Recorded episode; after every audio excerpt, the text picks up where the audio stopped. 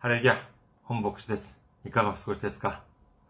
私は現在、日本群馬県にあります、伊香保中央教会と世界宣教群馬教会に仕えております。教会のホームページ申し上げます。教会のホームページは、日本語版は japan.ikahochurch.com japan.ikahochurch.com です。こちらの方にいらっしゃいますと、教会に関するご案内、そして日曜礼拝の時のメッセージをお聞きになることができます。なお、日曜礼拝の時のメッセージは、動画サイト、YouTube を通して視聴されることもできますし、ポッドキャストを通して音声としてお聞きになることもできます。次に、教会のメールアドレスについて、えー、申し上げます。教会のメールアドレスは、いかほチャーチアットマーク gmail.com です。いかほチャーチアットマーク gmail.com こちらの方にメールを送ってくださいますと、私がいつでも直接受け取ることができます。次に、先週も選挙支援としてご奉仕してくださった方々がいらっしゃいます。キム・ユミさん、キム・ギョンジュンさん、キム・ジェウォンさん、キム・チョジョンさん、そして、主よ愛していますさんが選挙支援としてご奉仕してくださいました。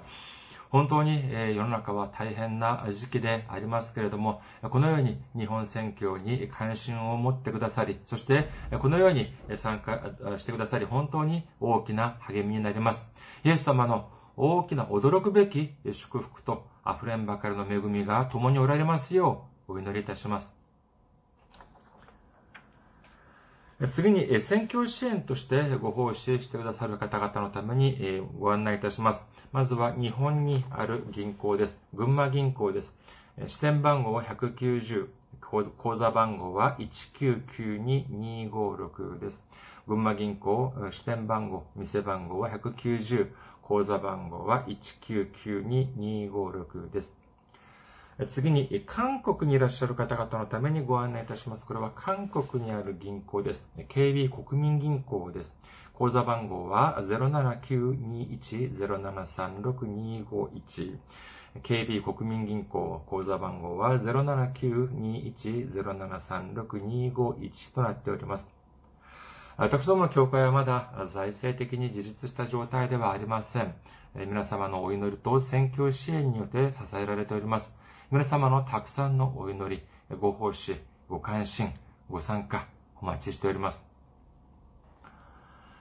それでは、今日の御言葉を見てみることにいたします。今日の御言葉は、ローマ人の手紙5章15節の御言葉です。ローマ人の手紙5章15節お読みいたします。しかし、恵みの賜物は違反の場合とは違います。もし一人の違反によって多くの人が死んだのなら、神の恵みと一人の人、イエス・キリストの恵みによる賜物は、なお一層多くの人に満ち溢れるのです。アメン。ハレルヤ。主を愛する方はアメンと告白しましょう。アメン。今日は皆様と一緒にローマ人の手紙の公開第36、6回目のお時間といたしまして、賜物の意味というテーマで恵みを分かち合いたいと思います。今日は本来、もともとまあローマ人の手紙5章15から17節までをまあ見てみようと思いましたけれども、まあいかんせん内容がとても多くてですね、これはまあ2、3回ぐらいにまあ分けて見てみたいと思っております。15節から17節までの3節をですね、3節は、この神様が私たちにくださった賜物に関する、まあ、わかりやすく言えば、プレゼントに関する内容が書かれております。この説をですね、それぞれ、まあ、タイトルをつけることができるような気がしまして、タイトルをつけてみました。これ15節は何かというとですね、えー、15、16、17の中で、15節は、賜物の意味、プレゼントの意味、そして16節は賜物の力、能力、そして17節は賜物を受けた者の義務という風につけてみました。もう一度申し上げます。15節は賜物の意味、16節は賜物の力、17節は、賜物を受けた者の義務というふうにタイトルをつけてみました。えー、そして、えー、それで今日は15節、賜物の意味について見たみた、見てみたいと思います。15節、もう一度申し上げま、お読みいたします。ローマ人の手紙5章15節しかし、恵みの賜物は違反の場合と違います。もし一人の違反によって多くの人が死んだのなら、神の恵みと一人の人、イエス・キリストの恵みによる賜物は、なお一層多くの人に満ち溢れるのです。先週見てみたようにですね、神様の命に背いたアダムとエヴァによって、罪が私たちの中に入ってきてしまいました。これによって彼らには、彼らに約束されていた永遠なる祝福。それこそ何の心配もなく、そして大きな喜びの中で、神様と共に永遠に生きていくことができるはずだった祝福は一瞬のうちに奪われてしまいました。それでは彼らは一体どのような過ちを犯したというのでありましょうか表面的にはですね、表面だけを見ると、神様が食べてはいけないというふうにおっしゃった、その知識の実を食べた。この罪しかないように見受けられます。これはまるでですね、お母さんが子供たちにこういうふうに言ったとしましょう。さあ、冷蔵庫の中にケーキがあります。でも、絶対に食べてはいけません。このように、お母さんが言ったにもかかわらず、この子供たちがですね、このお母さんの命に背いて、こっそりと冷蔵庫の中にあるケーキを食べてしまいました。すると、お母さんが怒ってですね、どういうふうにしたかというと、厳しい言葉で叱っただけではなく、自分の家から永遠に追放してしまったとしましょう。これってどうでしょうか？普通でしょうか？いやいや、普通ではありません。えー、昨今見てみますとですね、児童虐待というのが問題になっておりますけれども、もしこのようなことが起こったら、それこそニュースとかに出て、かなり大きな問題になるに違いありません。しかしですね、じゃあこれは、それ、神様は、じゃあアダムとエヴァに、それほど本当に、えー、常識を逸した、そのようなあ厳しいことをされたのでありましょうか。これはですね、実は、あそんな単純な問題ではないのであります。聖書の創世記に登場するその知識の実に関する内容は、その冷蔵庫の中にあるそのケーキのような、そのような話で終わるような、そのようなストーリー、内容ではないのであります。神様が、その、あなたたちは知識の実を食べてはいけない。このようにおっしゃった理由というのは、その木の実一つが美味しかった、もったいなかったからではないのであります。考えてみてください。神様はもうこの世の中、この世の中のものすべてをお作りになった後、どういうふうにされましたか？神様は人を作られた後、このようにおっしゃっております。創世記一章28節神は彼らを祝福された。神は彼らに仰せられた。埋めよ、増えよ、地に道を、地を従えよ。海の魚、空の鳥、地の上を這うすべての生き物を支配せよ。神様は単に人たちにそこに住みなさい。このようにおっしゃったのではないのであります。それだけではなく、今まで神様が作られたすべてのものを従えよ。すべてのものを支配せよ。このようにおっしゃったのであります。それでは、この世のすべてを支配する人を何というふうに言いますか？そうです。王です。神様は人間と、人間をですね、単にそこの世界に住む住民として作られたのではなく、その世界、その世を治める王として立てたということを信じる皆様であらんことをお祈りいたします。人類の歴史を、まあ、振り返ってみますとですね、強力な権力を持った人はたくさんいました。様々な国を征服し、そして大きな富と名誉を、まあ、享受した、その人、そのような人たちはたくさんいました。しかし、誰も全世界を一度に支配したい人はいませんでした。本当に広い、えー、領土を支配したジンギスカンやアレクサンドアレクサンダーとか、ナポレオンにしても、結局、世界の中の一部だけ支配したに過ぎません。しかし、神様は全世界すべてをアダムにお与えになりました。これは実質的に支配することができる王としての権力をお与えになったということなのであります。このような驚くべき、大き偉大なる驚くべき祝福を享受するための条件がありました。それは何かというと、まさしく、それは知識の実を食べないことだったのであります。創世記2章9節や3章3節によると、この善悪の知識の木の実というのは、エーデンのどこにあったかというと、これは中央にあったのであります。これはどう、何を意味するのかというと、エーデンのどこからでも、どこにいたとしても、どこからでもこの善悪の知識の木の実木を見ることができる。そしてそれだけでなく、その、ま、やろうと思えば、やろうと思えば、いつでもその木の、木に近く、近づくことができました。にもかかわらず、神様は食べるな、このようにおっしゃったのであります。それでは、神様が彼らに望んだものは何だったのでありましょうか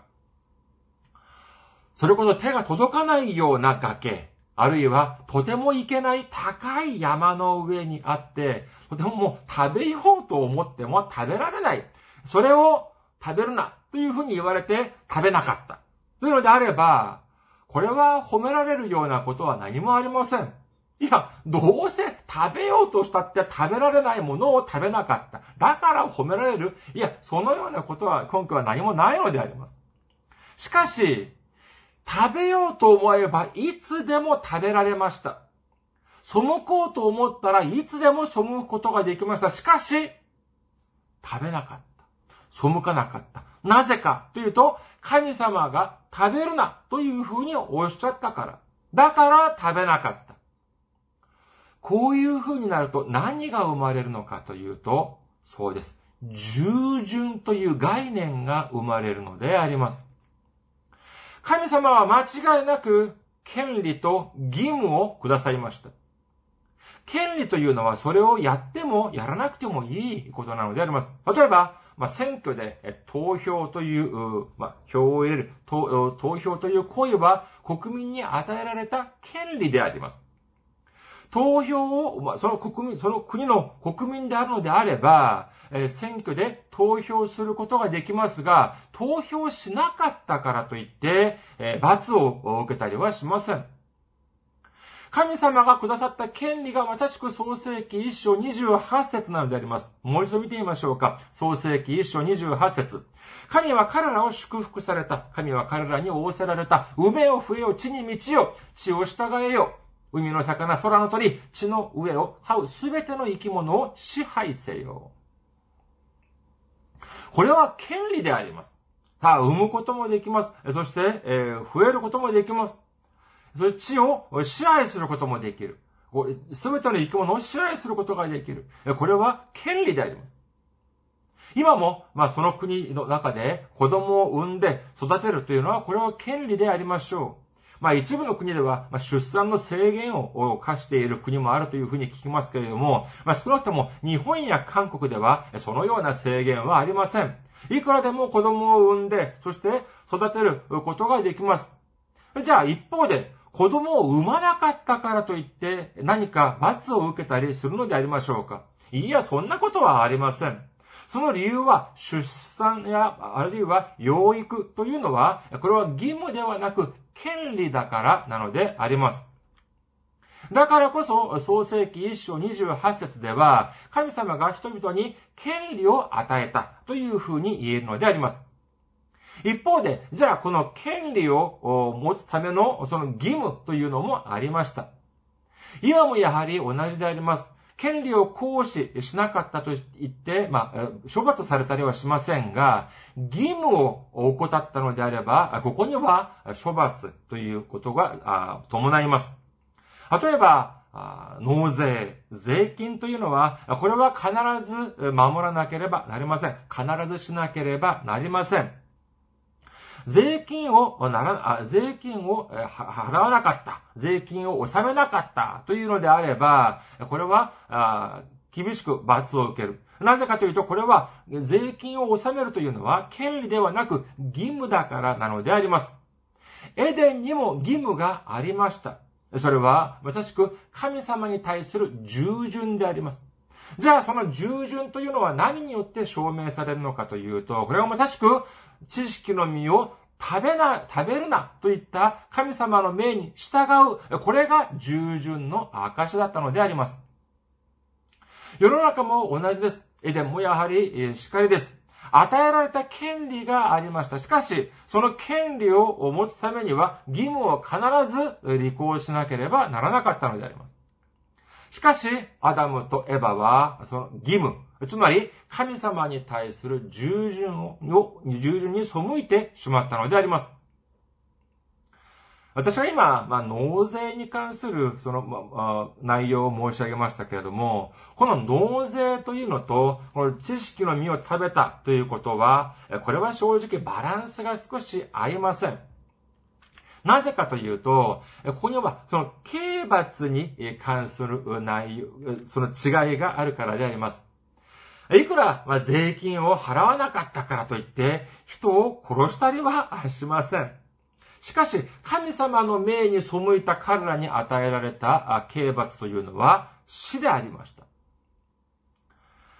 あ以前ですね、結婚されて、そして子供を育てていらっしゃる、その親御さんたちが話されるのを聞いたことがあります。その方たちの話によりますとですね、自分が結婚して子供を設ける前は、神様の恵みについてよく知らなかったっていうんです。しかし、子供を授かって、そして育てる過程を見てみると、神様が私たちにくださった恵みについて知ることにできた。と言いながら、えー、何ておっしゃったのかというと、ああ、自分が自分の子供を愛する、そのような心を持つことになって初めて、神様がどれほどイエス様を愛されたのかということを、わか、が分かったような気がするというのであります。自分がそれほど愛する自分の子を他の人のための犠牲にさせるというのは、これはもう想像もできないことでありますけれども、神様、それほど愛する一人子イエス様を私のためにくださったというのが、どれほど大きな恵みかというのがわかるような気がする。このような言葉でありました。まあまあ、まあそうです。まあいい言葉でしょう。いい言葉でしょうけれども、じゃあですね、本当に子供を産んで育ててみたということだけで、神様の心を知ることができるのでありましょうか今日の御言葉もう一度見てみましょうか。ローマ人の手紙5章15節しかし、恵みの賜物は違反の場合と違います。もし一人の違反によって多くの人が死んだのなら、神の恵みと一人の人イエス・キリストの恵みによる賜物は、なお一層多くの人に満ち溢れるのです。今日の御言葉を見ますと、神の恵み、そしてイエス・キリストの恵みという言葉が出てきます。教会では、あ本当に、えー、まあ、その、この神様の恵みとイエス様の恵みに対して、本当に計り知れない恵みという言葉を使ったりもいたします。日本の場合も、このような表現使ったりするのではないかというふうに思われます。韓国の場合では、結構頻繁に使われます。計り知れない恵み。じゃあ、でもじゃあ、子供を数人育てて、えー、見て、えー、わかるような恵み。それ、計り知れないというのはじゃあどういう意味かというと、本当にもう言葉の通りですね、もう想像もできない、えー、その、それ、それくらいも大きな恵みだという意味でありますけれども、子供を数人産んで育ててみたということだだけで、それによって、じゃあ測ることができる恵みであれば、まあ大きい恵みには違いないけれども、計り知れない恵みとまでは言えないんじゃないかというふうに私は思いました。それではじゃあ神様の恵みと、そしてイエス・キリストの恵みをじゃあどのように表現すればいいのかというのについて少し考えを巡らせてみました。先ほど申し上げましたように、納税をしなかったから、納税をしないと、しないとなると、まあ、罰を受けることになりますが、だからといって、いくらたくさん、あ税金を払わなかった、あとしても、えー、ま、死刑まで言い渡されたりはしません。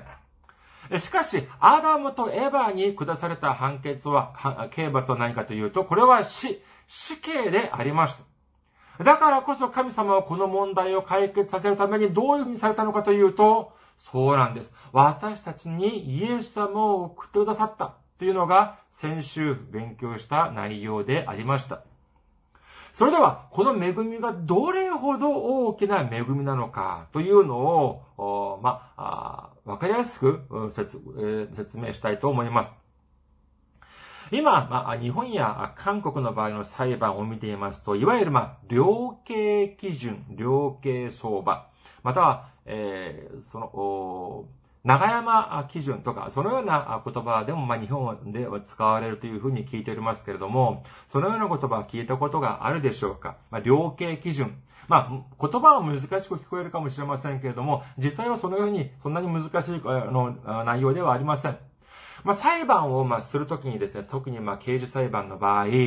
同じ、えー、同じ犯罪を犯したのに、A という裁判官は罰金刑を下したにもかかわらず、同じ犯罪なのに、B という裁判官は、極端に言えば、死刑判決を言い渡した。このようになってしまうと、混乱が生まれてしまいます。ですから、まあ、あある程度、ある程度に関する犯罪においては、大体これくらいの刑罰を、判決を、ま、下そう。このように、まあ、基準を設けたの。それが、まあ、量刑基準、量刑相場、または、まあ、長山あ基準とか、そういうふうに言われるものであります。これに、まあ、よりますとですね、まあ、ちょっと怖い話かもしれませんけれども、まあ、犯罪を見ていますと、代表的な凶悪犯罪と言える、まあ、殺人、人を殺めるということに関する規定は、まあ、法律には、その殺人に関しては死刑、無期、または5年以上の懲役というふうになっておりますけれども、単に全ての殺人において、じゃあ死刑判決が下されるのかというと、そうではありません。もちろん、それぞれの事案によって、えー、まあ、ばらつきはありますけれども、この量刑基準によりますと、死刑が確定する、もうほぼ確実視される場合は何かというと、この殺人事件において、被害者が3人以上の場合はもうほぼ間違いなく死刑が確定しているというふうに、まあ、100%ではありませんけども、そのようになっているのであります。まあ、これをもとに、じゃあ一つ考えてみましょう。あるお父さんにですね、ある父親に5人の息子がいました。1番目、2番目、3番目、4番目、5番目です。えー、まあ、かだからといって、まあ、息子である、男である必要はまあありません。まあ、その姉妹でもいいですし、まあ、あの、その、男女が混ざっていても全然、ま あ、の、問題はないんであります。最近あの、男女平等とか、えー、叫ばれる中、あの、それ、これについて敏感な方もいらっしゃるかもしれないので、あの、申し上げますけども、これは便宜上、あくまで便宜上、今日はじゃあ、5人の息子というふうにすることにいたします。この中で、じゃあ、長男、次男、三男、四男、えー、四男、五男っていうふうに、まあ、今、今、いたとしましょう。じゃあ、ここで、一番じゃあ優秀な人は誰だったのかというと、この長男坊でありました。この長男はですね、勉強もできて、そして親の言うこともよく聞きます。で、卒業、いい、素晴らしい学校を卒業して、そして素晴らしい会社に就職して、稼ぎもとてもいいというのが長男坊。じゃあ一番じゃあ問題が大き、あの、問題を起こしてばかりたのは誰かというと、この末っ子です。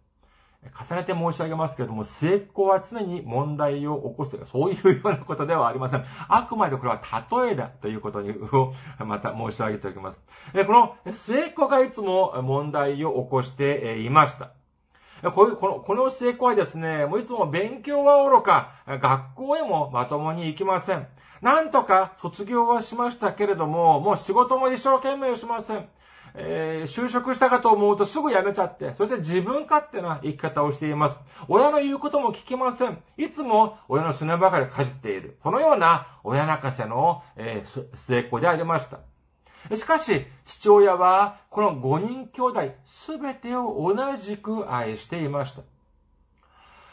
ある日ですね、問題が起きてしまいました。何が、だ誰が問題を起こしたのか。この末っ子が問題を起こしました。どのような問題を起こしたのかというと、この末っ子が2番目と3番目と4番目のお兄さんをみんな殺めてしまいました。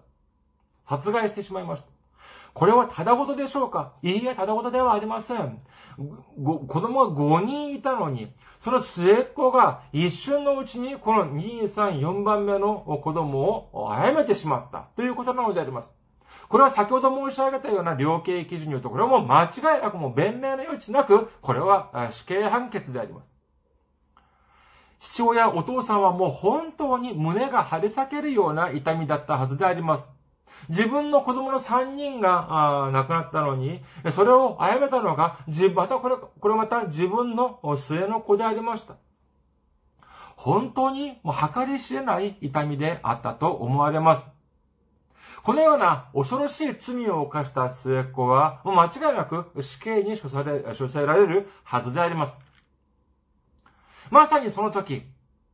この父親がある人を呼びつけました。誰かというと、長男だったんです。長男は本当にいつも最も優秀で、そして正しい、そしてそのような人柄でありました。この父親はこの長男を呼んでこういうふうに言います。私があなたにお願いがある。この出来損ないの問題児、この5番目の末っ子がこのような凶悪な犯罪を犯して、これによって死刑に処せられることになったが、私はこの出来損ないの末っ子を何とかして助けたい。物は相談だが、長男や、あなたがこの末っ子の身代わりとなって死んでくれないか。皆さん、これどういう風に思われますか？理にかなっていますか？もしこのような映画やドラマがあったら、視聴者が何ていう風に言うでしょうか？もし、皆さんがこの長男だったとしましょう。それ、それなら、このように言う父親に対して、なんて皆さんだったらおっしゃいますか？お父さん、今末っ子は3人も人を殺しました。それだけでも死んで当然なのに、その殺され3人というのは、すべてお父さん、あなたの息子です。なのに、その末っ子を助けるために、私に死ねと言うんですか？お父さん、正気ですか？このような言い分、至極当然ではありませんか？しかし、この長男、どういうふうにしたかというと、わかりました。父がお父さんの気持ちがそうであるのであれば、それほど重い罪を犯して、そしてその罪によって、お父さんにそれほど大きな傷を、心の傷を負わせたにもかかわらず、その末っ子を助けるために私が身代わりとなって死にましょう。ここで父親と長男と、そして末っ子は誰でありましょうか父親は神様であり、長男はイエス、キリストであり、そして、凶悪なる罪、死んで当然の罪を犯した末っ子というのが、まさしく私たちの姿なのであります。十字架を前にしてイエス様は次のようにお祈りをされます。マタイの福音書26章39節それからイエスは少し進んでいってひれ伏して祈られた。我が父よ、できることならこの杯を私から過ぎ去らせてください。しかし私が望むようにではなく、あなたが望まれるままになさってください。マタイの福音書26章42節イエスは再び二度目に離れていって、我が父よ、私が飲まなければこの杯が過ぎ去らないのであれば、あなたの御心がなりますように、と祈られた。この恵み、このような神様の恵みとこのようなイエス様の恵みを、子供数人産んで育ててみたということで知ることができるかというと、いえ、絶対できません。そのようなくらいで計り知ることができるような恵みの大きさではないのであります。誠にもって出来損ないの末っ子。それでも足りず、死んで当然の罪を犯しました。それも他のに、他の人に対する罪ではなく、まさしく、その、えー、父親に対する罪。それも取り返しのつかないような大きな罪を犯してしまいました。その罪が許されるためには、たった一つ、父親が最も大切にしている長男を身代わりとして殺す方法しかなかったのであります。もし、天国でこれに関する投票をしてみたら、じゃあどうだったでしょうか神様が天使たちを集めます。そして、じゃあ、はい、さあ、末っ子が死んで当然の犯罪を犯しました。こいつを生かすためには、助けるためには、私が最も愛する長男を十字架の上に置いて無残にも殺さなければならない。罪多き末っ子を殺すべきか、あるいは罪多き末っ子を助けるために、私が最も愛する長男を殺すべきか。これ、この、このことについて投票、天国で投票したらどうだったでありましょうか。これはもう明らかです。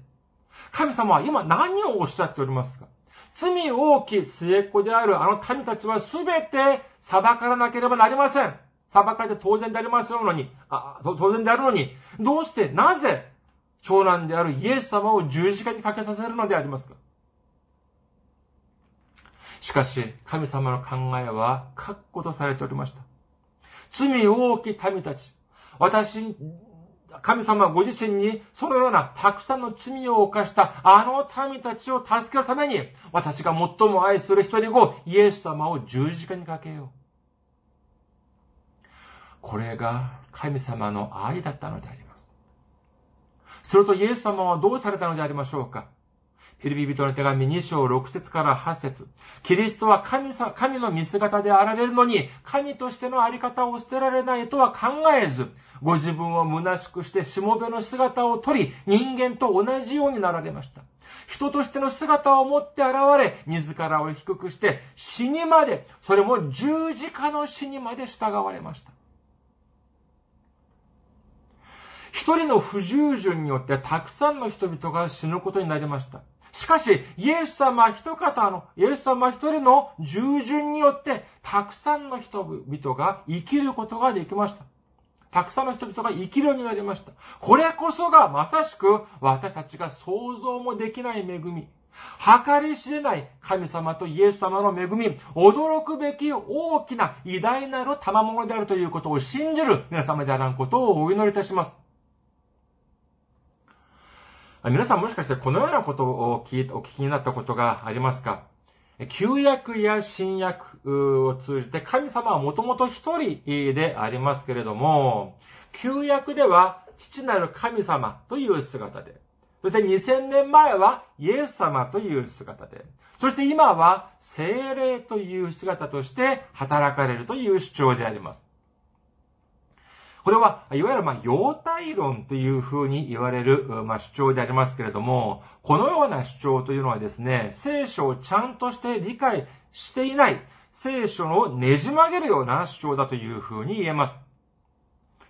一見、まあ、そのように、まあ、合っているような、間違いがないように聞こえたりもするかもしれません。三位一体というのは、父なる神様、そして御子なる神様、そして精霊の神様というのが同じだというので、いう意味で、意味でありますから、旧約では、父なる神様の姿は、あというのは、イエス様が来られた時は、じゃあその御子の神様としての姿。そして今は精霊の神様が、として働かれる。というような主張が様態論という主張であります。皆さん、この主張についてどういうふうに思われますか？これが本当の三位一体でしょうか？もしそうであれば、十字架にかけさせた方も父なる神様であり、十字架にかけられた人も、方も、えー、神様であるという風になってしまうのであります。だって同じ方なんでしょ？じゃあそういう風にな、あことになってしまいます。そしてじゃあ、福音書、聖書の福音書を見ていますと、イエス様がお祈りを捧げる場面が登場しますけれども、このような様態論の主張によれば、じゃあイエス様は誰に祈りを捧げたのか、ご自分に祈りを捧げたということになってしまいます。あと同じなんでしょ？十字架にかけられる前も、汗が血になって、滴り落ちているほど祈りを捧げたというのでありますけども、その祈りもご自分にされたという風になってしまうのであります。それだけではありません。この様態論において最も大きな問題点というのは何かというと、従順がないということなのであります。従順というのは何でありましょうか従順というのは一人ではできません。従順には必ず従順する立場と従順する対象がいます。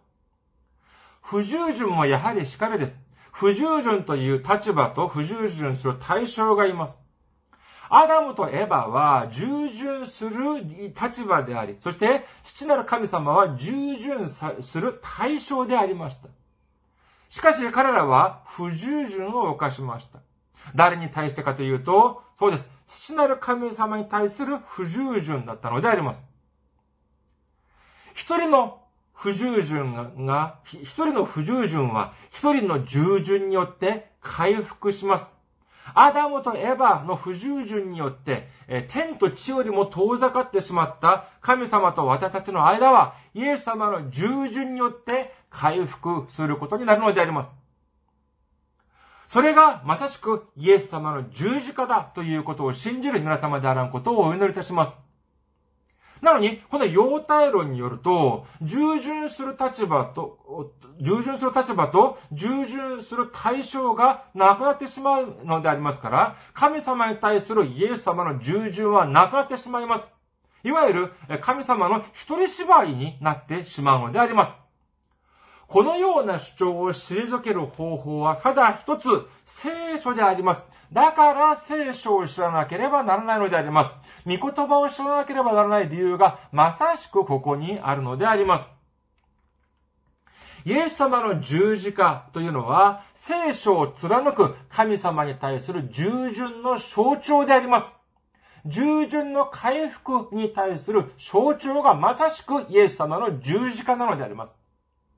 そして、これがまさしく神様の恵みとイエス様の恵みによる賜物だということを信じる皆様であらんことをお祈りいたします。これで、イエス様が私たちにくださった従順の回復という御こと、賜物の意味を知ることができました。これによって、これからは計り知れない神様の恵みとイエス様の恵みによって、感謝と賛美に溢れる人生を送っていくことができる皆様であらんことをお祈りいたします。ありがとうございます。また来週お会いしましょう。